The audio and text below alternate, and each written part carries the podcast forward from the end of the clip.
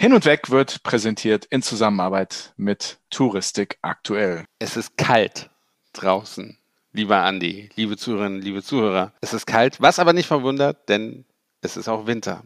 Ich begrüße alle recht herzlich im neuen Jahr zu unserer zweiten Folge Hin und Weg, der Reisepodcast mit Sven Meyer und Andi Jans. So hallo lieber aus. Sven, hallo liebe Hörerinnen und Hörer. Auch ich begrüße euch recht herzlich mit dem entsprechenden Schwung. Ich glaube, wir sind ganz gut ins neue Jahr gestartet. Hatten eine spannende Folge mit Jörg Ehrlich von Dir Mir Erlebnisreisen. War spannend, hat Spaß gemacht und ja, wir haben gutes Feedback bekommen von vielen Hörern. Ja, war ein lockeres Gespräch. Also hat wirklich Spaß gemacht. Ich weiß, dass wir eigentlich relativ spät das, das Gespräch aufgenommen haben. Ist eigentlich bekommen, mach mal kurz, aber es war einfach lustig, spannend, entspannt, hat Spaß gemacht, war interessant. Also die, die Zuschauerzahlen sagen dasselbe, die Zuschauerkommentare sagen dasselbe. Also gerne weiter so im neuen Jahr. Jawohl. Jawohl, ja. mit Schmackes ins Jahr 22 gestartet. Ja, kann man so genau. sagen. Und die Bundesregierung hat es auch mal geschafft, im Jahr 2022 jemand Neues für den Tourismus zu beauftragen. Andi, wie sieht's denn da aus? Ja, da muss ich dich ja gleich korrigieren. Sie ist ja nicht Tourismusbeauftragte, sondern sie ist Tourismuskoordinatorin. Claudia Müller Mitglied des Bundestags für die Grünen aus Mecklenburg-Vorpommern. Ich glaube, Ihr Wahlkreis ist in Stralsund. Vielleicht liege ich falsch. Ich weiß nur Mecklenburg-Vorpommern, Entschuldigung. Okay, bleiben wir bei Mecklenburg-Vorpommern. Da sind wir auf jeden Fall safe. Claudia Müller wurde benannt von Robert Habeck. Traditionell lag ja das äh, Amt des Tourismusbeauftragten innerhalb des Bundeswirtschaftsministeriums. Das war bislang Thomas Bareis. Ich hatte den Namen schon vergessen. du bist Sorry. nicht der Einzige. Glaube ich nicht auch. der Einzige. Ich glaube, Thomas Bareis hat mehr Aufsehen mit der Aserbaidschan-Affäre erregt, als mit irgendwas, was mit Tourismus zu tun hatte im letzten Jahr. Also von daher, die Ära ist auf jeden Fall zu Ende. Legen wir eine Decke des Schweigens drüber und freuen uns, dass jetzt zumindest jemand benannt worden ist, der sich mit dem Thema Tourismus und maritimer Wirtschaft befassen soll. Das ist wie gesagt Claudia Müller aus Mecklenburg-Vorpommern. Schauen wir mal, was draus wird. Aber du hattest gerade gesagt, also sie ist nicht mehr Beauftragte, sondern sie ist nicht Gesandte, sondern wie hast du es? Koordinatorin. Ne? Ist, ist das nicht ein Abstieg? Also ist das nicht so, zeigt das nicht so, sorry, äh, vielleicht ist das nicht ganz so wichtig, na, ich, ich würde mal so sagen, der oder die Beauftragte vorher hatte ja so den Rang eines Staatssekretärs. Und ähm, mhm. Staatssekretäre wie Minister haben ja bestimmte, äh, einen bestimmten Status. Die kriegen Dienstwagen, die kriegen Assistenten, Sekretäre, haben ihre eigenen Räumlichkeiten und, und so weiter und so fort. Und ich glaube, das ist einfach vom Status her als Koordinatorin vielleicht ein bisschen was anderes als, als, als ein Staatssekretär oder eine Staatssekretärin. Aber wer weiß. Wir werden sehen, was sich da tut. Ähm, Der Dienstwagen will erarbeitet werden. Ganz genau, ganz genau. Auch wenn die, wie ich höre, mittlerweile alle klimaneutral sind oder zumindest die meisten. Wobei Wolfgang Kubicki hat bei uns im Podcast gesagt, dass er extra einen Antrag gestellt hat, ähm, dass er einen Verbrennungsmotor bekommt als Dienstwagen. Da war er irgendwie stolz drauf.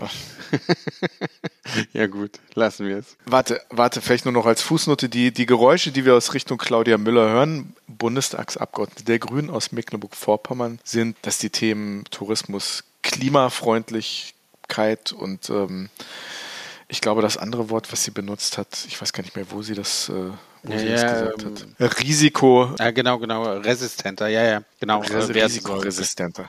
Also von daher, das sind so die Geräusche, die man hört. Wir werden sehen, was das konkret bedeutet. Es gibt ja Leute, die mutmaßen, dass für die Grünen das Thema Tourismus nicht so wichtig ist, aber das glaube ich gar nicht. Ich glaube, die stellen sich einfach einen Tourismus anders vor. Ja, ich bin gespannt, was das bedeutet, ganz konkret zumindest noch, ich weiß nicht, ob es heute war, ich habe es auf jeden Fall heute zum ersten Mal gesehen, ein schöner Artikel in der FAZ von Freddy Langer über den Tourismus in Deutschland und über die Wichtigkeit des Tourismus in Deutschland vor der Pandemie, dass eigentlich jeder zehnte Arbeitsplatz abhängig war vom Tourismus. Lieber Sven. Und ja schon seit Tagen auf unserer Hin- und Weg-Facebook-Seite habe ich den weitergepostet. Ups. Aber danke für den Hinweis. Ich habe ihn macht heute bitte fast, Macht bitte fast gar nichts. alles gut, alles gut. Aber ihr seid ja auch Trendsetter, Sven. Ne? Ihr, ihr habt eine Studie rausgegeben, eine Trendstudie. Ihr habt Journalisten und Influencer befragt, ne, habe ich gesehen. Und eine Pressemitteilung dazu gemacht. Ja, genau. Also was, was Trendsetter. Wir, uns interessiert einfach, was, was die Leute draußen irgendwie denken, was sie fühlen, was sie befürchten, welche mit, wie sie in dieses Jahr 2022 reingehen. Und deswegen haben wir auch gar nicht so viel über 21 gefragt, sondern wirklich so ein bisschen mal in die Zukunft geschaut. Und das hat uns halt interessiert. Und ja, da kamen halt schon interessante Sachen raus, meiner Meinung nach. Das dass tatsächlich äh, viele, viele Leute positiv ins, ins neue Jahr gehen, in 2022 gehen. Aber man hört dann auch, wenn man so ein bisschen tiefer bohrt und tiefer fragt, viele Menschen haben Angst, dass sie den Umsatz nicht erreichen, den sie brauchen zum, zum Überleben. Also das war der, der großen Sachen, dass generell die Kooperationen nachlassen. Also wir haben Journalisten und wir haben, wir haben Influencer gefragt, dass halt Kooperationen nachlassen, dass die nicht mehr so gut bezahlt werden. Das waren schon so die großen Ängste, die, die oder die großen Herausforderungen, die für 2022 gesehen werden. Also relativ interessante Ergebnisse meiner Meinung nach. Bisschen auch was anderes, was, was die anderen Studien so abgefragt haben. Deswegen dachten wir uns, ja, ist auch eine Pressemitteilung wert. Äh, wir haben natürlich auch zur ETB gefragt, wie wird die ETB gesehen? Ja, es war relativ ja, unentschlossen, ne? 30, 30, 30 Prozent. 30 äh, Prozent sagen ja, wir gehen hin, 30 Prozent sagen nein, wir gehen nicht hin, 30 Prozent sind unentschlossen. Auch die Zukunft von so großen Reisemessen war auch relativ ähnlich, ungefähr auch bei 30, 30, 30. Ich fand spannende Ergebnisse und hoffen wir, dass es schön abgedruckt wird. Ja, schauen wir mal. Stapel aber nicht so tief. Ja? Ich finde schon, dass ihr ein bisschen Trendsetter seid. Ja, ja gut, gut. Ähm, äh, aber passend auch dazu habe ich dann heute gelesen, eine IFO-Umfrage. Und da kam tatsächlich draus, dass die Existenzangst im Tourismus, in der Tourismusindustrie immer noch am, am größten ist. Also das passt ja ungefähr auch zu, zu, unserer, zu unseren Ergebnissen, die wir in unserer Trendstudie herausgefunden haben. Also das, das unterstreicht das nochmal. Kurze Frage dazu. Äh, wurde mit anderen Branchen verglichen oder wurde generell einfach, einfach die Tourismusbranche da? Bei der IFO-Studie, genau. das weiß ich nicht. Das, das weiß ich wirklich nicht. Ich habe nur ähm, den Artikel zur, zur, zum Tourismus gelesen. Ja, wäre natürlich spannend zu wissen, wie es da um die Eventbranche, die Gastronomie, die ja, Hotellerie ja. geht. Also vielleicht auch die Unterbranchen, aber ja, nicht, nicht überraschend, ne? Nicht überraschend. Vielleicht wurde es auch zusammengefasst, dass Restaurants ja auch im größten, weitesten Sinne irgendwie mit Tourismus zu tun haben. Äh, Eventbranche auch unter Tourismus viel, könnte ich mir da halt auch vorstellen. Ich, ich schaue es nochmal ja. nach und das können wir gerne auf Instagram, wo wir ja immer up to date sind, fast immer posten. Bist du denn optimistisch, lieber Sven? Also ich tatsächlich wir haben jetzt Mitte Januar. Wir erwarten gerade das Schlimmste. Es wird wahrscheinlich die schlimmsten Inzidenzen geben, die wir seit Pandemiebeginn haben. Das erwarte ich in den kommenden Wochen dass es wirklich, wie auch in unseren Nachbarstaaten, das können wir gucken, UK, Frankreich, Spanien, wo die Zahlen ja wirklich explodieren. Ich glaube, da sind wir vielleicht so eine Woche später, vielleicht auch zwei Wochen später, aber das, das wird auf uns zukommen. Was mich so ein bisschen positiv stimmt, ist, dass tatsächlich krasse Panik, wie, wie noch vor den anderen Wellen, die uns so erwartet haben, finde ich jetzt irgendwie nicht so. Also weder bei der Politik noch, noch irgendwie in der Branche. Wir wissen, dass die nächsten vier Wochen vielleicht die schlimmsten werden, die wir je hatten von den Inzidenzen, aber dass auch ne, Omikron, sagt man ja, ist nicht ganz so, so hart wie die Delta-Variante, dass die Hoffnung bleibt, dass die, dass die Krankenhäuser nicht überlastet werden. Und ich wage jetzt mal die These, eine gewagte, die gewagte These. Hau mal einen raus hier. In sechs Wochen haben wir das Schlimmste hinter uns. Das Schlimmste der Pandemie? Das Schlimmste, ja, das Schlimmste der Pandemie. Unser Podcast geht natürlich weiter, was da noch kommt. Weiß niemand, vielleicht, vielleicht kommt da noch Schlimmeres. Ich gerate hier schon ins Schwitzen. Also Sven sagt, nein, habe ich das Schlimmste hinter mir und das ist der Podcast. nein, nein, aber das Schlimmste der Pandemie in, in sechs Wochen hinter uns liegt und wir dann eigentlich entspannter auf jeden Fall ins Jahr 2022 gehen können und vielleicht auch wieder tatsächlich sowas wie, wie Normalität, ja, Normalität in den Alltag einzieht. Wäre jetzt mal interessant, was ich Januar 2021 gesagt habe, ob ich das auch gesagt habe, dass im März alles wieder besser wird. Aber ja, schauen wir mal. Ich erinnere mich Ich erinnere mich an unseren Jahresrückblick 2020, den wir auch mit Christoph Albrecht, ne, mhm. unserem alten Freund Christoph von SKR-Reisen, der Geschäftsführer, haben wir jetzt zum zweiten Mal gemacht. Für die lieben Hörer, die das noch nicht gehört haben, den Jahresrückblick 20 und 21 mit Christoph Albrecht, Geschäftsführer von SKR-Reisen. Und der hat im Dezember 2020 war für ihn das große Thema Hoffnung, das große Thema Impfung. Und wenn man das mal auf das Thema zuschneidet, ne, Impfung schön und gut, aber am Ende des Tages haben wir ja gesehen, dass diese Impfung nicht all das ist, was sie versprochen hat. Und wir werden sehen, was das alles konkret bedeutet. Also ich bin da noch nicht ganz so optimistisch wie du. Ich glaube, wir haben uns in einer gewissen Logik da irgendwie verstrickt bei der ich mir noch nicht sicher bin, ob wir da rauskommen. Mit, mit dem ganzen Thema Impfen, Boostern, neue Variante und noch eine neue Variante und wieder Boostern nach drei, vielleicht sogar drei Monaten. Ich hoffe, dass wir da rauskommen, auch aus dieser Logik, dass wir dann irgendwann da irgendwie ausbrechen können und dass das ganze Thema irgendwann endemisch wird und nicht mehr pandemisch bleibt. Wir werden sehen. Ich nehme mir auf jeden Fall ein bisschen was von deinem Optimismus mit. Vielen Dank. Ja, also wir müssen uns das vormachen. Ne? Es wird wahrscheinlich noch eine neue Variante geben. Es, es wird wahrscheinlich der Doppelbooster kommen oder keine Ahnung, wie der Superbooster. Ich weiß nicht, wie man dann die vierte oder fünfte Spritze nennen möchte. Aber davon gehe ich aus und vielleicht wird es am Ende tatsächlich sowas wie, wie eine Grippeimpfung, die einmal jährlich gemacht werden muss. Also ich bin mir sicher, der, der Virus wird uns noch ein paar Monate begleiten, aber ich glaube, er wird immer mehr seinen Schrecken verlieren. Und das ist, das ist so eine Tendenz, oder mit der Hoffnung gehe ich jetzt ins, ins neue Jahr. Und deswegen bin ich mal jetzt hier der optimistische Zukunftshase. Sehr schön. Ich bedanke mich dafür bei dir. Und wie gesagt, ich, ich schneide mir da mal eine Scheibe von ab und wir nehmen das jetzt einfach mal so mit, weil man muss positiv bleiben. Positiv auch das Zeichen, was wir bekommen haben, nämlich was Afrika angeht. Ja, wir haben es jetzt nicht nur bekommen. Afrika bekommen das positive Zeichen. Nein, aber es ist auf jeden Fall positiv, das Thema Omikron, Afrika, dass das zumindest das südliche Afrika, diese sechs Länder, die dort nach, nachdem Omikron in Südafrika sequenziert wurde und, und auch dort entdeckt wurde. Wir wissen nicht, ob es dort herkommt. Ich glaube, das ist immer noch nicht bekannt. Ich weiß nicht, ob wir das jemals rausfinden werden. Auf jeden Fall wurde das ganze südliche Afrika abgestraft. Auch Länder nie wie Namibia mit, mit lächerlich geringen Inzidenzen von zehn oder so wurden hart abgestraft mit Reisebeschränkungen, Quarantäneregelungen, die halt tödlich sind für den Tourismus. Da haben wir uns reichlich drüber ausgelassen. Aber wir haben uns halt gesagt, jetzt wo diese Länder nicht mehr Virus-Variantengebiete sind, sondern nur in Anführungsstrichen Hochrisikogebiet, wollen wir uns über dieses Thema nochmal mit jemandem unterhalten, der sich wirklich damit auskennt. Das war ja unsere, unsere Sichtweise auf die Dinge und deswegen reden wir heute mit jemandem, der sich wirklich auskennt. Ja, wir haben schon sehr häufig darüber geredet, aber wir finden auch, dass es das wirklich wert ist. Ne? Also wir haben das ja tatsächlich auch, auch immer mit begleitet, die Entwicklung im südlichen Afrika. Und ich, ich weiß noch, wie ich geschockt war, als ich, als ich gehört habe, dass das äh, zum Virusvariantengebiet gezählt wird, jetzt neuerdings das südliche Afrika. Und auch da hatten wir ja sofort drüber gesprochen, sollen wir eine Sondersendung drüber machen oder, oder nicht. Und ja, wir hoffen, dass es euch nicht langweilen wird. Wir sind uns eigentlich sicher, dass es euch nicht langweilen wird. Und vor allem, wenn man mit solch einer Expertin wie heute reden kann, oder?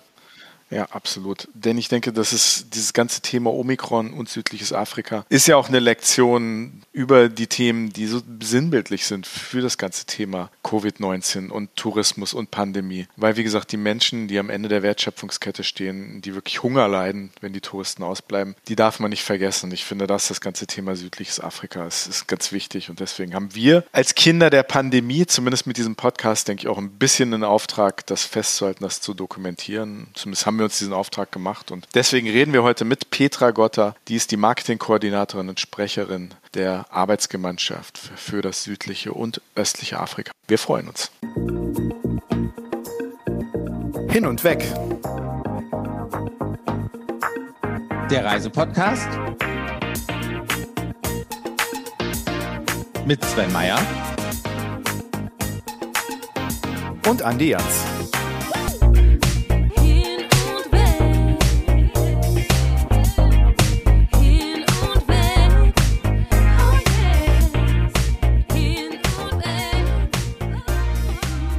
Und schon geht es los. Liebe Petra, schön, dass du dabei bist. Wir freuen uns sehr. Und auch dir bleibt unsere Schnellfragerunde nicht erspart. Wir steigen gleich ein. Die allererste Frage ist eine echte Afrika-Frage. Frage Nummer eins. Fufu okay. oder Ugali? Der Sven guckt auch ganz perplexer. hm. ähm, sagt mir nichts, klingt ein bisschen nach äh, Uganda, aber ist es was zu essen? Ja. Das hätte ich jetzt auch getippt. Das hört sich nach was zu essen an und deswegen ja. war ich sehr interessiert. hört sich nach was zu essen an. Okay, dann, dann sind wir alle gleich äh, ahnungslos. Achso, ich dachte, du, ich, ich, ich dachte, du bist es zumindest, Andi. Also ich weiß, dass ich muss auch in aller Fairness dazu sagen, ihr seid ja ähm, südliches und Ostafrika-Experten und Fufu ist tatsächlich ein westafrikanisches Gericht. Oh. Okay, damit haben wir gar nichts zu tun. Also da bist du schon mal raus. Und, und, ja. und Ugali, okay. Liebe Hörerinnen und Hörer, in der nächsten Folge, in der nächsten Folge lösen wir das auf. Und ich glaube, diese Frage ist eher ein Armutszeugnis, ähm, auf das wir meinen Namen schreiben und nicht deinen, liebe Petra. Also wir machen ganz schnell weiter mit der zweiten Schnellfrage, bevor du dich hier wirklich, gut. bevor alles schlimmer wird. Ja, ich entschuldige mich. Winter in Südafrika oder in Namibia? Südafrika. Echt? Dass dir, wenn dir das mal keiner übel nimmt, dass du nicht Namibia gesagt hast. Fangfrage, Snap. Ja, das, man, irgendwann muss man Stellung beziehen. Wir zwingen dich ja auch dazu. Schieb die Schuld auf uns mit Südafrika habe ich immer schon mehr zu tun gehabt. Also bevor ich ASA war. Aber das erfahrt ihr ja später okay, noch. Genau. Die dritte Frage, die kommt aus unserem ähm, unendlichen Afrika-Wissensfundus, den wir aus König der Löwen kennen. Und für alle Hörerinnen und Hörer, Petra verdreht gerade die Augen. Zu Recht. die Frage lautet: Hakuna Matata oder Dienst ist Dienst und Schnaps ist Schnaps? Hakuna Matata. Was bedeutet das? Erklär das doch mal. Das gibt es ja tatsächlich. Ne? Das ist ja nichts, was sich Elton John für das König ist, der Löwen ausgedacht nein, hat. Nein, das, das, ist doch eine Begrüßung. Hm. Und das bedeutet? Ja, so genau weiß ich es leider auch nicht. den Film habe ich gesehen. Ich, nein, im Musical war ich nicht. Den Film habe ich natürlich mehrfach gesehen. Was bedeutet denn, Andi? Hast, hast du das wenigstens Hakuna Matata. Also aus, aus dem Film, ich glaube, das ist, ist äh, bedeutet, dass man das Leben nicht so schwer nehmen soll. Aber genau weiß ich es auch nicht. Wisst ihr was? Ich lade euch alle mal, wenn ihr alle mal in Hamburg seid, lade ich euch alle mal. Und wenn es wieder geht, äh, zum König der Löwen ein hier ins Musical. Läuft Und es noch? Es läuft nicht im Moment, aber ich glaube, es, es läuft bald wieder, glaube ich. Ja. Okay. Bald wieder. Cool. Dann lösen wir alle diese Fragen auf. Alle Afrika-Fragen, die wir haben. Andi schafft es immer wieder, einen Podcast, egal, wenn sie auch um südliche Afrika gehen, irgendwie Hamburg mit ins Spiel zu bringen und alle Leute nach Hamburg einzuladen. Unglaublich. Yes. Also ich okay, mache mal wieder schnell weiter. weiter. Entschuldigung. Cup, Cup der guten Hoffnung oder Horn von Afrika? Cup der guten Hoffnung. Spannender. Für mich, ja. Wobei im Horn von Afrika ist, glaube ich, auch ganz spannend, aber anders spannend. Ne? Ja, aber das ist mir schon zu spannend dann. Hm, ja. Das glaube ich auch. Und die nächste Frage, vielleicht auch für dich ein bisschen als, als jemand, als, als Touristikerin.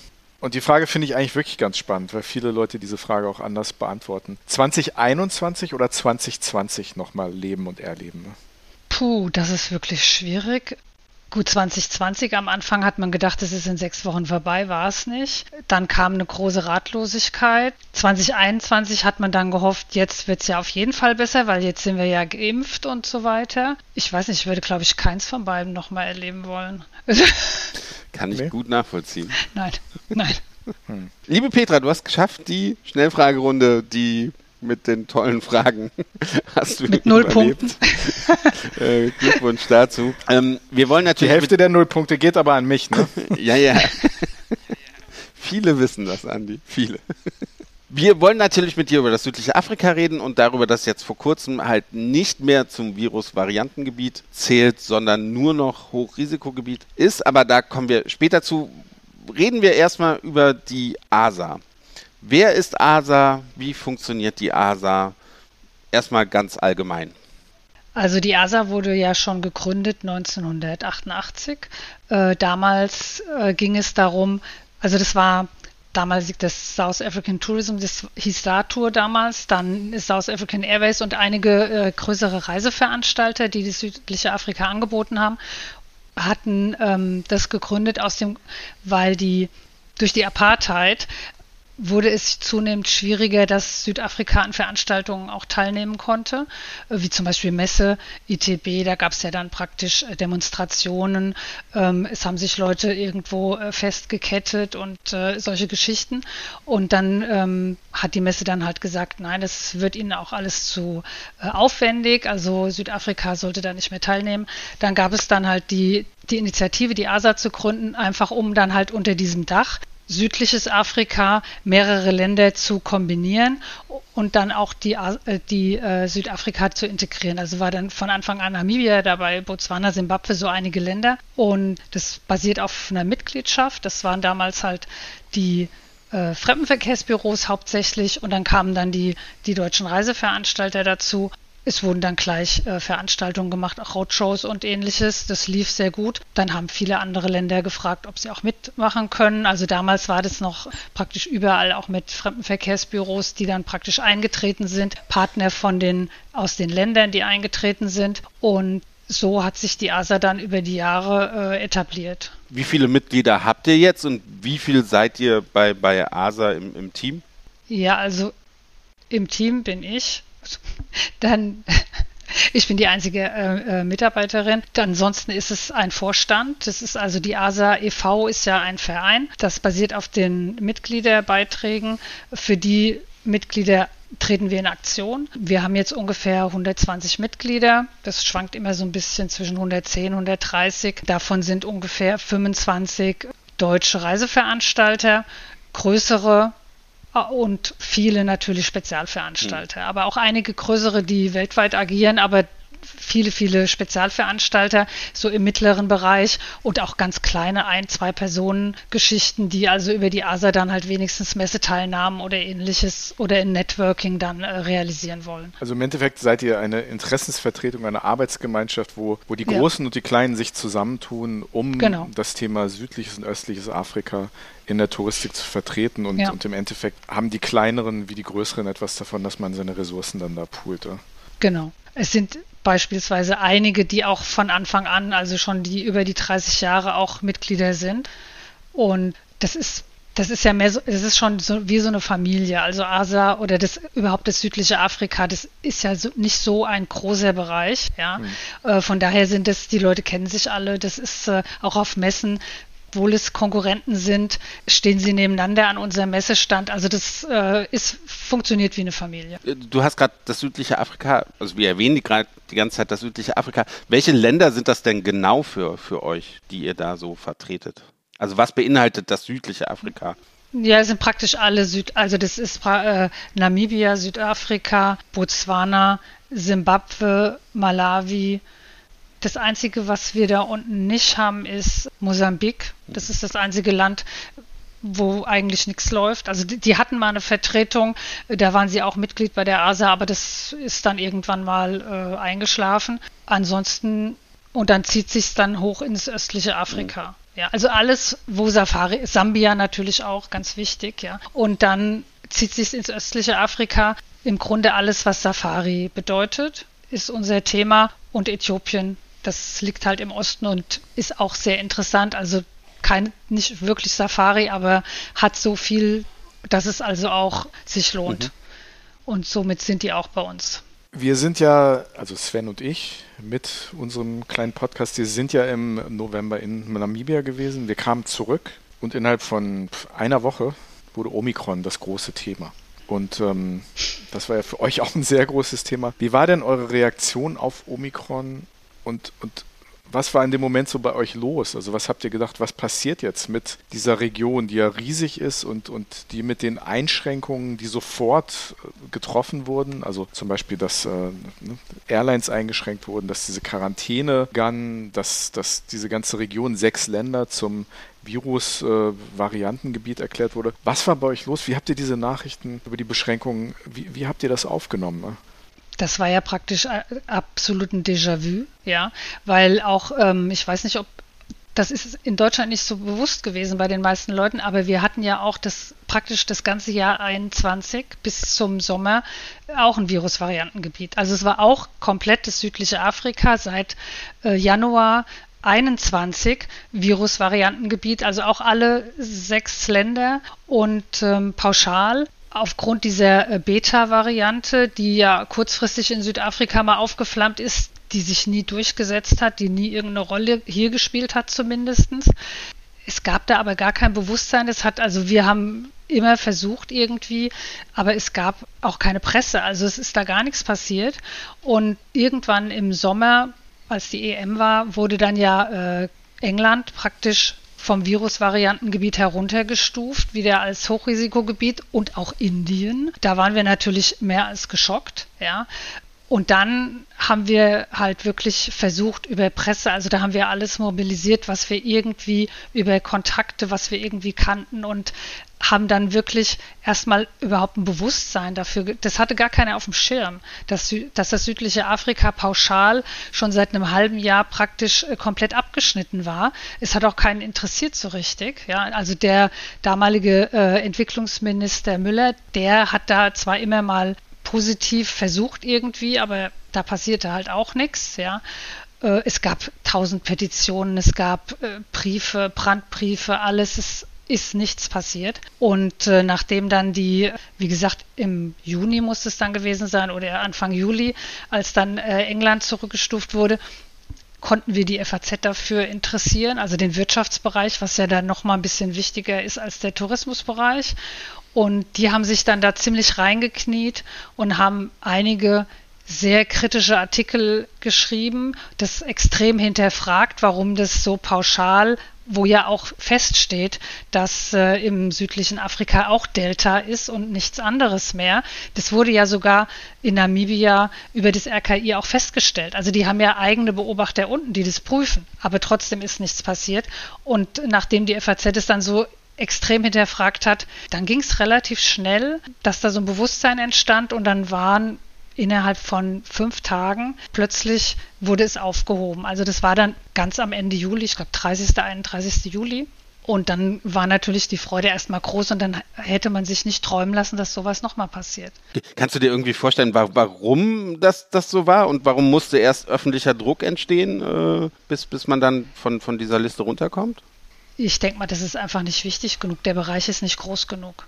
Also wenn man in Deutschland von Tourismus spricht, dann meint man ja immer in den Schwarzwald an die Nordsee und nach Bayern. Mhm.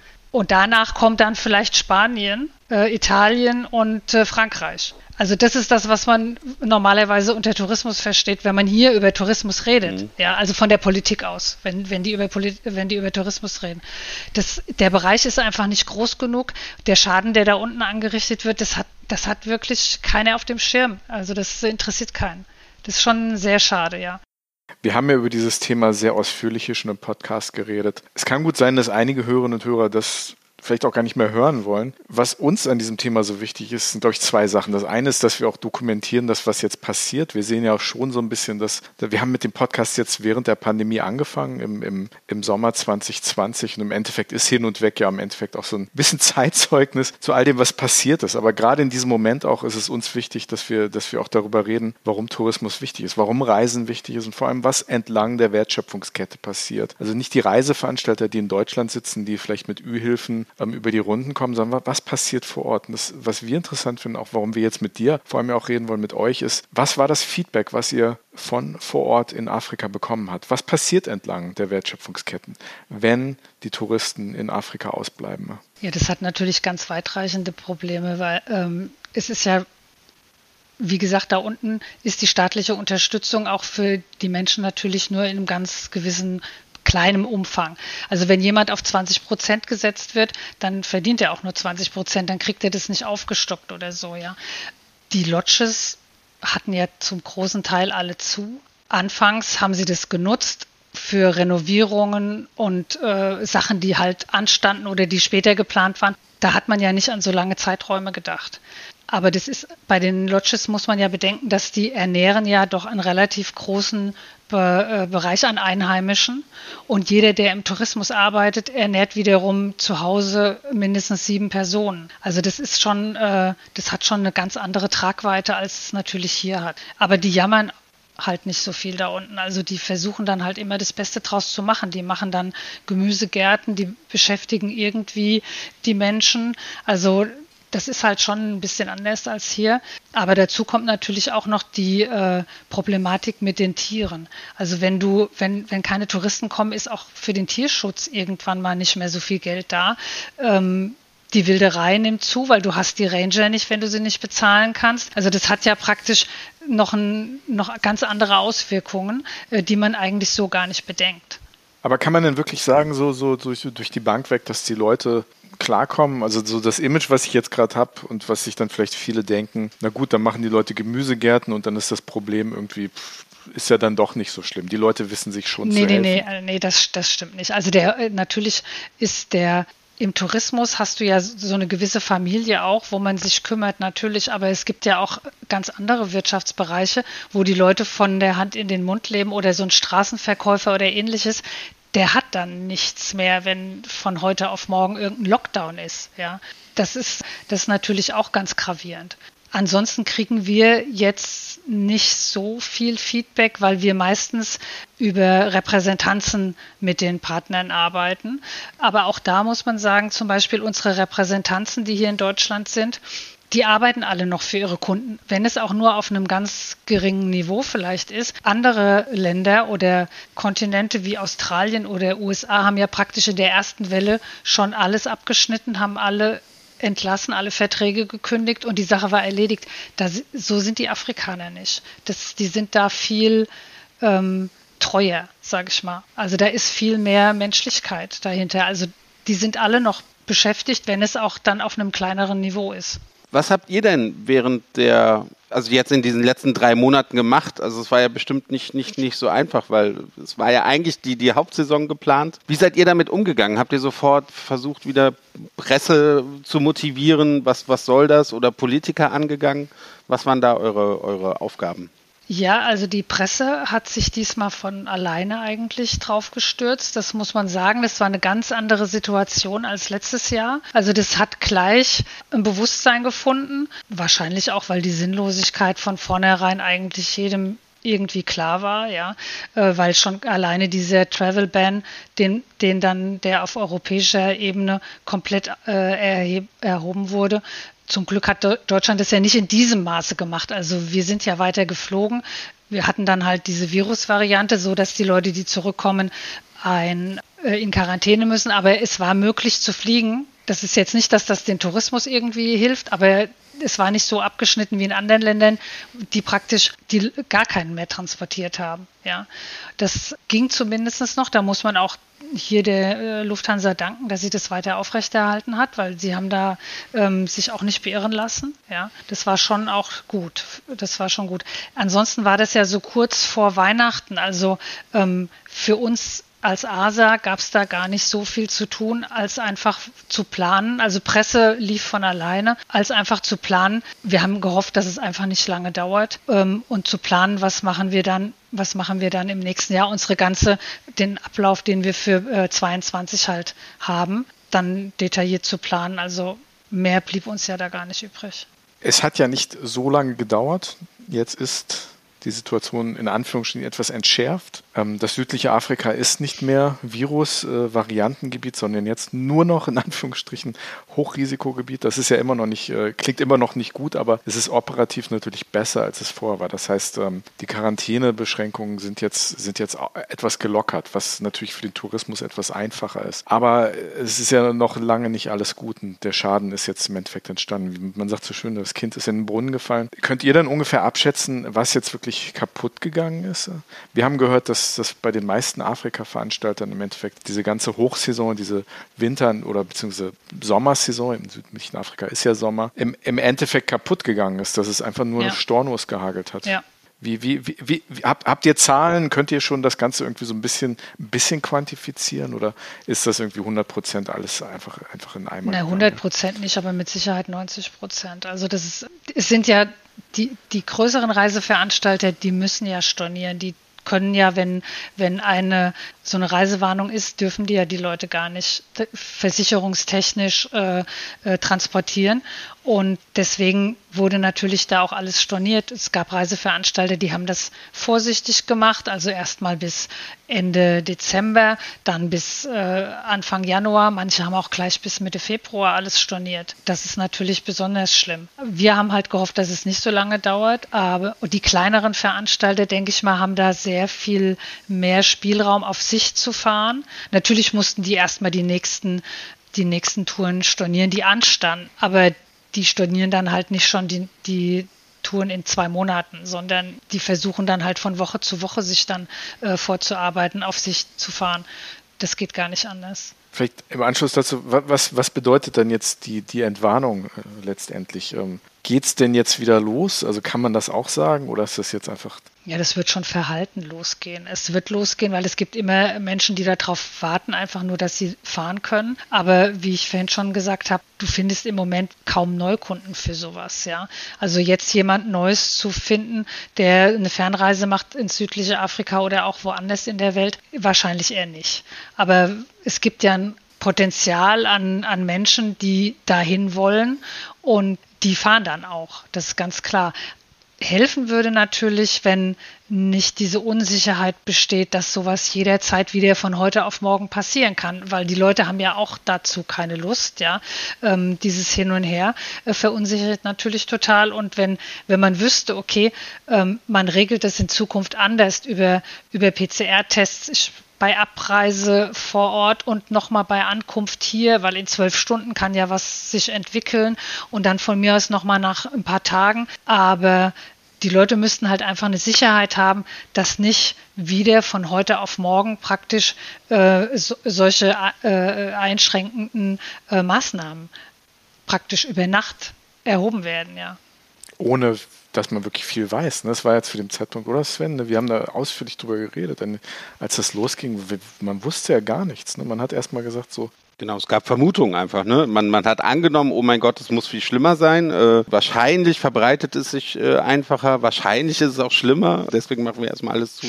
Ja. Also die Datenlage ja. war sehr, sehr gering. Das haben ja auch alle gesagt. Trotzdem wurde, wurde halt Reiserestriktionen erlassen. Also ja, vorsichtshalber, ja. Ich meine, sicher ist es richtig, auch äh, Vorsicht walten zu lassen, aber man muss halt wirklich auch immer noch mal die andere Seite sehen und sehen, was man dann in diesen Ländern dann damit genau, bewirkt, genau. ja. Ja, also genau, also nichts gegen Vorsichtsmaßnahmen, aber wir hatten damals, Andi, glaube ich, ich spreche da auch für dich, wir hatten den Eindruck, dass die wirklich null über die Konsequenzen, was es bedeutet für das südliche Afrika, darüber haben die halt null äh, nachgedacht. Und das war denen ja, in dem Moment auch, auch, auch, sehr ja. egal und ja, das ist äh, egal. Genau, egal. also und, und wir hatten es ja auch einfach nur Aktionismus genannt, der dann eigentlich vorherrschte und, und so empfanden wir es damals. Aber lass uns doch mal so das Negative so ein bisschen jetzt beiseite schieben und, und lass uns doch versuchen, jemand oder unsere Zuhörerinnen und Zuhörer für Afrika jetzt zu begeistern. Also was macht für dich die Faszination Afrika aus? Was, was, was ist das? Es ist ja schon immer. Jeder hat so ein Bild im, im, im Kopf, man kennt die verschiedenen Filme, die, in Hollywood gedreht Jeder wurden. hat seinen eigenen Traum von ja, Afrika. Genau, genau, genau, genau. Was, was ist ja. die Faszination Afrika? Also ich denke mal so, das, das Jenseits von Afrika-Bild ist schon so ein bisschen das, was den meisten dann mal so vorschwebt, ja, wenn die über die Savanne fahren oder im Jeep durch die Herden der riesigen Herden der Tiere. Überhaupt dieses, das ist sehr, sehr, schwer zu beschreiben. Das ist halt einfach so ein Gefühl, das dich nicht loslässt, ja. Kindheitsträume sind das praktisch Freiheit, diese, diese Tiere, also in, und in ihrer natürlichen äh, Umgebung zu, zu erleben, also Elefanten, Giraffen, Löwen und all das begegnet dir ja sogar sehr nah. Du sitzt im Jeep, du fährst in den Sonnenuntergang. Also das sind halt einfach Erlebnisse, die sind einzigartig, ja. Afrika ist so divers und, und selbst das, was ihr vertritt mit, mit ASA, ne, das östliche Afrika, das südliche Afrika, auch da liegen Welten dazwischen. Ne? Auch, auch wenn wir immer dieses Image haben, Afrika, und wir wissen, da sind verschiedene Länder, aber wir, wir, wir Ja, und das wir, westliche Afrika und nördliche Afrika, das sind ganz, ja Davon ganz Welten. zu schweigen, ja. ne? das ist ja nochmal Ja. noch mal, noch mal was ganz anderes. Aber wie, wie vermarktet man so, so, so einen diversen Kontinent? Also für euch, und du hast jetzt gerade schon benannt, was, was diese Faszin Faszination da für viele, aber sicher auch für dich und für euch immer noch ausmacht. Ähm, Wie, wie, wie macht man das? Wie kriegt man äh, so so eine diverse, so eine diverse Region, wie kriegt man das alles unter einen Hut, äh, wenn man, wenn man Interessensvertretung und Vermarktung macht? äh? Wir machen ja zum Beispiel bei unseren Roadshows, da haben wir, wir haben wir ein gewisses Programm, also unsere pa die Partner melden sich an und es wird dann praktisch über alle Länder ähm, die Information gegeben. Du hast bei, bei Afrika, bei den, bei, wenn du neue Kunden suchst, dann hast du ja praktisch sehr gerne erstmal Südafrika, weil das ist so Afrika-Light. Ja, das ist, die Infrastruktur ist super. Also das ist alles europäisch angehaucht, aber trotzdem hast du auch Afrika. Ja, und von daher ist das immer mal so der Einstieg für viele Leute. Nach Südafrika gibt es auch eine Wiederholerrate, die äh, ist riesig. Ja, also die Leute fahren immer wieder hin. Dann hast du Namibia, das ist wieder ein, das sind Natürlich ist es Afrika, aber das sind halt wieder ganz andere Erlebnisse, ja. Oder dann Uganda, dann hast du die, dann hast du die Gorillas. Bei uns ist es halt so, dass alles herausgestellt wird und die Leute entscheiden sich, was für sie halt jetzt das Richtige ist. Ja, das, äh, du fängst vielleicht mit, mit Safari an, dann arbeitest du dich weiter vor in vielleicht schwierigere Gebiete, wo es ein bisschen aufregender ist. Also da gibt es ja sehr viele Möglichkeiten. Also wie gesagt, ist bei uns ja das Hauptthema ist doch Safari in irgendeiner Weise. Wenn es natürlich auch komplett unterschiedlich ist jetzt in Ostafrika mit den weiten Savannen und im südlichen, in Südafrika jetzt, wo, wo das praktisch eher mehr so Buschfeld ist, also mehr zusammen. Äh, du siehst nicht ganz so viel, aber das, jede, jede Region hat halt ihre Liebhaber oder am besten ähm, arbeitet man sich von einer zur anderen vor. Aber dann, dann äh, erzähl doch mal so ein bisschen die Unterschiede zwischen, zwischen den Ländern oder, oder allgemein. Wie, wie lange sollte man sich für Südafrika, südliches Afrika Zeit nehmen? Also unter 14 Tage, ja, unter 14 Tage kann man da gar nichts, äh, also kann man da wirklich nichts empfehlen. Also 14 Tage sollte man sich schon Zeit lassen, eigentlich auch in Namibia, ja. Ja, Ja. äh, Wir waren, wir waren nicht wart zehn leider ein bisschen dort. Ja, ja. kürzer, ja, Ja. ja. Aber ihr habt trotzdem schon viel erlebt, ja. Aber es gibt ja noch so ungleich viel mehr, was ihr hättet machen können, wenn ihr 14 Tage da gewesen wärt. Oh ja. Also bei den anderen Ländern kann ich es schwer einschätzen. Also Im östlichen Afrika hast du ja gerne eine Kombination dann auch mit, mit äh, Badeurlaub, also dass du dann halt eine Safari machst, machst dann halt Badeurlaub entweder direkt in Kenia oder Sansibar oder sowas. Ähm, da kannst du auch nicht unter 14 Tagen. Also ich sag mal, richtig schön, auch Südafrika zu bereisen. In drei Wochen kannst du schon ordentlich was erleben, ja. Aber nicht unter zwei.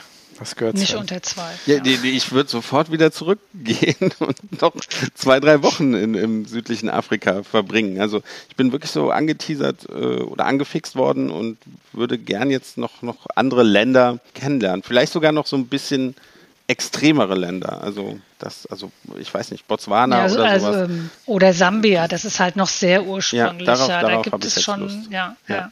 Vielleicht machst du es sogar ganz extrem und nimmst mich nochmal mit.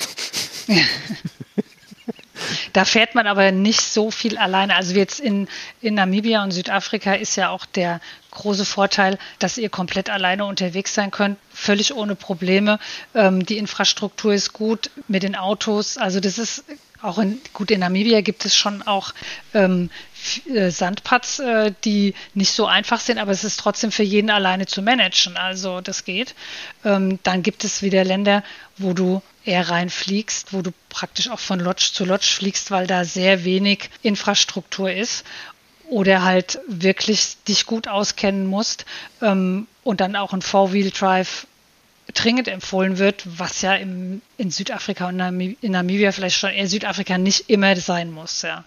Ich weiß gar nicht, ob wir das erzählen sollen, aber wir hatten auch dieses Erlebnis mit dem, man fliegt zu den Lodges rein. Wir waren in, das war dann in so im südlichen äh, Namibia, hatten ein, ein Paar aus, aus Frankreich, die in einer Lodge waren und der der Pilot war, war mit dabei und er meinte, ja, ich fliege gleich in die andere Lodge. Das ist, wie, wie lang war der Flug? Fünf Minuten oder sowas? Das, die, die, die, andere Lodge war zwei Kilometer. okay, das ist, muss nicht sein. Und, äh, die hatten halt, das waren wohlhabende Franzosen, die keine Lust hatten, in einem äh, nicht klimatisierten Jeep äh, oh diese, diese 20 Minuten, die etwas längere Strecke zu fahren. Und die sind dann einfach mal eben rübergeflogen. Und der Pilot war irgendwie vier Tage mit denen unterwegs und hatte so, so, so mehrere solche relativ kurzen Flüge vor sich. Ich weiß nicht, ja gut, Sven, aber immer noch besser, als wenn ich fahre, oder? Sven ja. liebt's, wenn ich fahre. Ja, das, das möchte ich wirklich keinem. Und deswegen, das ist auch dieses Extrem, von dem du gerade sprachst. Ne? Das heißt, wenn wir nochmal unterwegs sind, ich lasse dich nicht ans Steuer. Sorry, Andi. Warst du der Fahrer die ganze Zeit? Wir hatten in Kaspar Venter einen ganz ja. fantastischen Fahrer ja. und dann für den zweiten Teil der Reise hatten wir, hatten wir unseren lieben Franco, der ein, eine, ein sehr erfahrener Driver Guide von. Können wir ein bisschen Schleichwerbung machen? Hashtag hier könnte eure Werbung stehen von Ultimate Safaris. Das war der Franco, der hat uns die letzten Tage nach oben ins Damara-Land in Namibia gefahren und da haben wir dann das äh, Giraffen- und Elefantentrekking gemacht. Also das war ganz fantastisch. Also so, so, also so jemanden dabei zu haben, ist unglaublich wertvoll. Ja. Ja. Ne? ja. Also so gut der Kaspar Venter sich auskennt in Namibia, in Südafrika, dann so jemanden dabei zu haben, der wirklich äh, jeden Vogel ähm, mit Vornamen benennen kann und äh, jeden Baum, jeden Busch irgendwie und, und Geschichten erzählen kann. Also das ist schon sehr wertvoll, fand ich zumindest. Ja. Das, das war wirklich faszinierend. Die sehen einen Vogel und innerhalb von, von einer halben Sekunde wissen die, was das für ein Vogel ist und sagen, nee, das ist nicht der und der, weil der hat hinten so einen blauen Schwanz. Und ich habe das noch nicht mal erkannt und diese können das definieren innerhalb von, von Genau, wir, wir haben den Vogel noch nicht mal gesehen. Genau. Oder so, ne? Ganz genau. Ganz genau. Aber Peter, erzähl doch mal ein bisschen so, so über dein Afrika. Wie bist du denn auf Afrika gekommen? Also wie, wie, wie kam das zustande? Das ist ja nicht jedem irgendwie in die Wiege gelegt. Ja?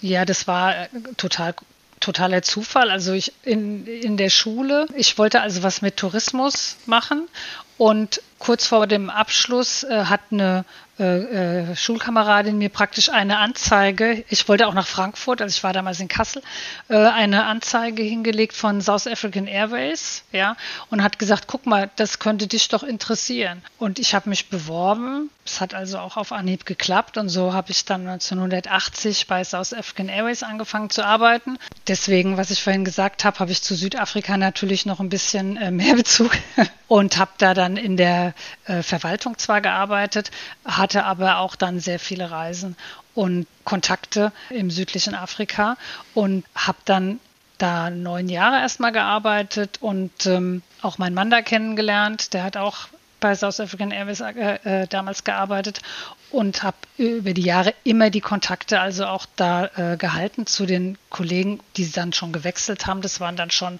hätten schon meine Kinder sein können am Ende, ja. Also Aber da war immer der Kontakt da. Und äh, ich habe dann eine äh, Zeit in einer anderen Branche gearbeitet und habe im Personalbereich und bin dann ähm, 88, glaube ich, äh, gefragt worden, ob ich das mit der ASA machen möchte. Ich kannte das äh, von meinem Mann, äh, der da auch mal ähm, mit zu tun hatte und ähm, habe dann gleich ja gesagt, weil ich habe dann das hab ich gesagt, oh, das auf jeden Fall, also das mache ich auf jeden Fall. In Südafrika kannte ich mich ja schon ein bisschen aus, habe dann natürlich die Möglichkeit gehabt, über alle anderen Länder auch alle anderen Länder etwas zu lernen, die auch alle sehr faszinierend sind. Also das war schon eine große Bereicherung für mich auch.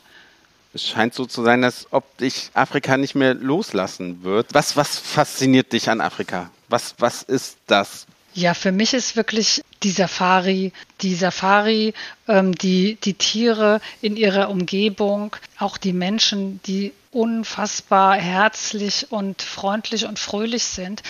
Es ist einfach ein ganz anderes Gefühl. Also deswegen ist es ja auch so, dass die Menschen meistens nicht einmal nur nach Afrika fahren, sondern immer wieder. Ich, ich habe diese Frage, die wollte ich eigentlich ein bisschen früher stellen. Die habe ich eben, weil wir jetzt so ein bisschen positiv auch über Afrika geredet haben, auch, auch was Afrika ausmacht. Aber das ist so eine Frage, die mich interessiert und die mich vor allem dann interessiert, wenn ich mit, mit Leuten spreche, die sich mit Afrika wirklich gut auskennen. Das Image von Afrika als, als Kontinent der Natur, aber auch als Kontinent der Menschen geht ja so ein bisschen auseinander.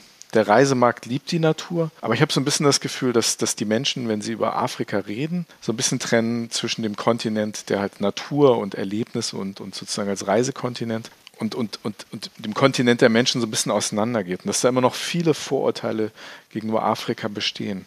Warum meinst du, dass das Image so ein bisschen auseinandergeht zwischen diesem Reisegebiet, dieser, dieser Destination in Anführungsstrichen Afrika und, und, und dem Kontinent, der wirklich auch wirklich ziemlich, also zumindest in Teilen sehr dicht besiedelt ist? Wie kommt das? Warum, warum lässt sich das irgendwie in den Köpfen der Leute nicht vereinen, dass das äh, das ist ganz einfach. Das ist ein, ein Medienproblem in Deutschland. Du hast ja außerhalb des im Tourismus, wie du gesagt hast, steht das ja nicht im Vordergrund, weil auch die Menschen, die da waren, die sehen ja ein ganz anderes Afrika. Ja. Und natürlich auch, wenn äh, es ärmer ist, ist es ja trotzdem nicht so, dass, dass es äh, überall eine Katastrophe ist, ja. Aber hier werden ja immer nur eine, hier werden ja immer nur die Katastrophen gezeigt. Also wenn du hier die Medien hast, dann wird immer nur ein armes Afrika gezeigt und äh, oder ein armes, verhungertes Afrika gezeigt. Ja, es, es werden ja nie positive Beispiele gezeigt. Oder auch jetzt das mit diesem Travel Ban ist ja genauso. Man unterstellt ja praktisch mit diesen Maßnahmen Afrika, dass sie das nicht geregelt kriegen. Was ja falsch ist, weil die können es die haben ja von Anfang an so schnell gehandelt und auch äh, so stringent das geregelt. Ähm, die, haben, die haben so viele andere Sachen schon gehabt. Das, da sind ja wir Europäer eher diejenigen, die schlecht aussehen in dem Ganzen. Ja, was jetzt praktisch mit dem Virus zu tun hat. Ähm, das ist wirklich ein Medienproblem. Also da müsste, natürlich hast du mal eine Reportage über was Nettes, ja, aber du hast ja die Nachrichten und in den Nachrichten wird immer was erstmal nur was Negatives gezeigt, wenn irgendwas passiert. Aber es wird auch dann nicht zurückgenommen, wenn etwas, wenn es praktisch nicht mehr so ist. Das Beispiel ist ja kurz bevor ihr gereist seid, äh, gab es ja die, in, die Meldung über Äthiopien und über die Unruhen. Das wurde in den, das wurde in den Nachrichten, ich, Tagesschau, äh, wurde das sehr intensiv hochgespielt. Es gab danach nie wieder eine Meldung mhm. darüber. Ja. Ja. Genau, ich erinnere mich sehr Wurde gut. Wurde jemals schon mal erzählt, dass es praktisch eigentlich nicht so war, wie damals angenommen? Ja, also ich meine, es stand ja sogar auf der Kippe, ob wir die, die äh, das Campfire durchführen können, ja. Weil wir nicht wussten, was machen wir jetzt. Ja. Hm. ja, in den Medien war davon die Rede, dass wahrscheinlich innerhalb von wenigen Tagen Addis ja. fällt und wir sind ja, ja, über Addis geflogen mit der Ethiopian Airlines und dann war die Rede davon, dass dann der Flughafen vielleicht eingenommen wird und Kabul ähnliche Zustände etc. etc. Ja. Hat sich und das, nichts, das ist nichts das, davon, das, nichts genau. davon und das ist das, das Beispiel, äh, das ja praktisch zeigt, dass es absolut ein Medienproblem ist, ja. ja. Kennen wir leider aus anderen Ländern auch nur zu gut. Aber es ist auch ganz interessant, dass du sagst, dass es vielleicht auch ein deutsches Medienproblem ist, weil man sieht, zumindest in den englischsprachigen Medien teilweise, also ich sehe das immer auf CNN oder BBC, da gibt es äh, dezidiert Sendungen, die sich Afrika widmen und halt auch den Erfolgsstories von Afrika, also den Unternehmern, den, den Projekten, die es dort gibt und halt nicht nur den Reisethemen, die halt schön sind, dass man irgendwie Tiere zeigt, sondern, sondern halt wirklich auch zeigt, was die Menschen dort Positives bewegen. Also mhm. nicht nur die Geschichten von Armut, sondern auch, auch da, wo halt etwas passiert. Aber das sieht man in Deutschland und auch in den deutschen mhm. Medien eigentlich überhaupt nicht. Ne? Überhaupt und das ist also vielleicht auch unsere Brille, unsere Linse auf die Welt, die da ein bisschen anders ist als, als, als andere westliche Medien. Ne? Das mal so als, als, als Gedanken in den Raum gestellt. Ja, sehr interessant. Ja, das ist sehr schade, ja, ist es, ja. Ja. Hm. Ja, das, das stimmt leider wirklich. Und es ist äh, meiner Meinung nach nicht besser geworden in den letzten Jahren. Aber das würde fünf andere Folgen definitiv füllen. Deswegen ähm, lassen wir das. Zum Abschluss vielleicht eine die, die gemeinste Frage, die wir überhaupt stellen können. Oh was, was, ist denn dein Lieblingsland? Noch, noch, geme noch, noch, noch gemeiner als meine, meine Noch meine gemeiner als deine Schnellfragen, die einfach keinen Sinn ergeben. Fufu. Fufu und Ugali. Liebe Hörerinnen und Hörer, wenn ihr wisst, was Fufu oder Ugali sind, dann schreibt uns bitte. Dann lösen wir das nächste Woche auf und dann, ähm, ja, da, ich, ich fühle mich da nicht gut mit dieser heutigen Schnellfrage. Also Petra, nochmal sorry. Okay, Sven, hau deine Frage nochmal raus. Was ist dein Lieblingsland in Afrika? Gut, das habe ich ja schon verraten. Also das ist auch immer noch Südafrika. Gibt es da einen Lieblingsort, an den du am liebsten fährst in Südafrika? Der dir ganz persönlich auch ganz besonders viel bedeutete?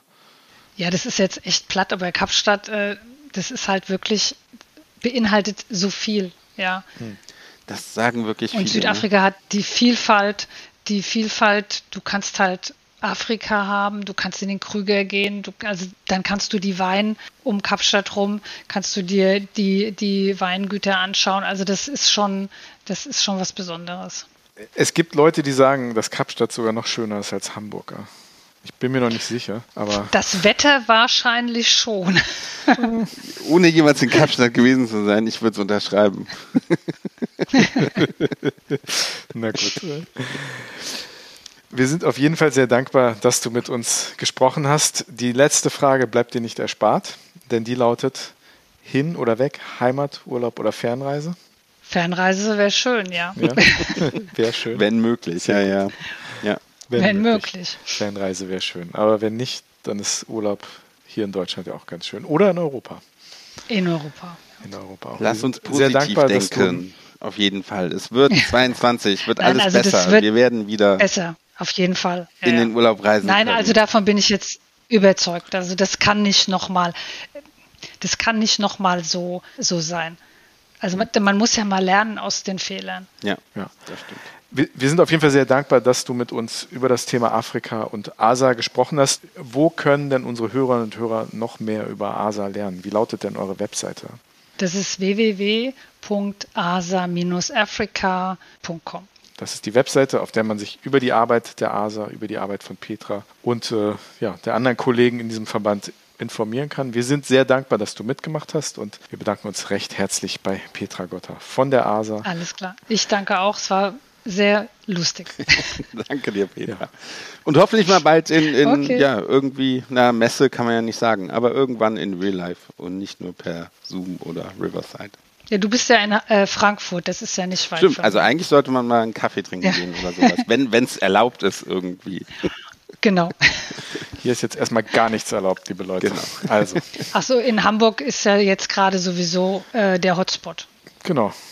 Hier ja. ist der Hotspot. Also, ja. vielen Dank und liebe Grüße aus dem okay. Hotspot. Ciao. Danke fürs Mitmachen. Danke, Petra. Ciao. Ciao.